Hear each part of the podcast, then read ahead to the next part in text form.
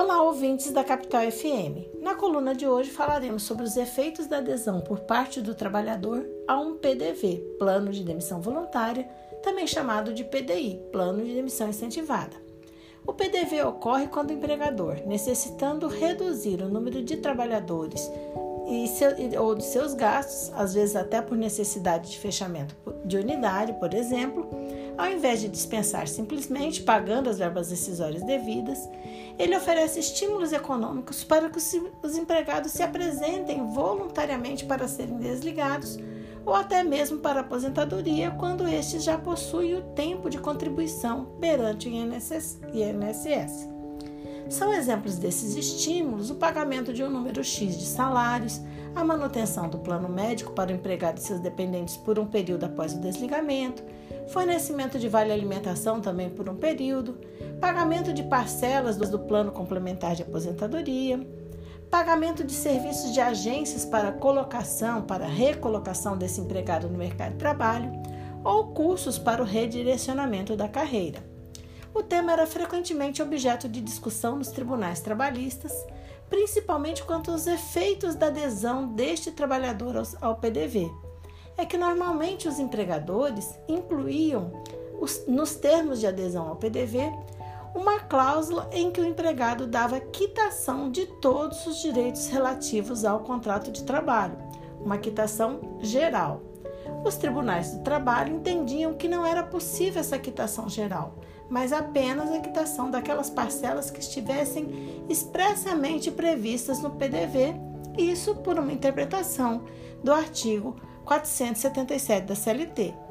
Mas já havia um precedente do Supremo Tribunal Federal no sentido de dar validade à quitação geral, desde que o PDV tivesse sido objeto de negociação coletiva com o sindicato da categoria. Pois bem, com a reforma trabalhista, o artigo 477 foi profundamente alterado, sendo que uma das alterações para, foi para adotar justamente essa posição do Supremo, que é possível a empresa oferecer aos empregados um PDV e se este tiver sido negociado com o sindicato, ou seja, constar de um acordo de convenção coletiva, a adesão do empregado a este PDV implicará em quitação plena e irrevogável de todos os direitos que ele por acaso tenha relativos àquele contrato de trabalho. A exceção a essa regra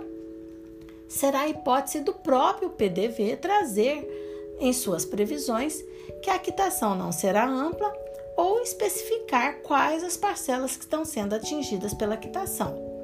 Entendemos que é salutar que essas regras fiquem claras, evitando a insegurança jurídica e, a todo momento, buscar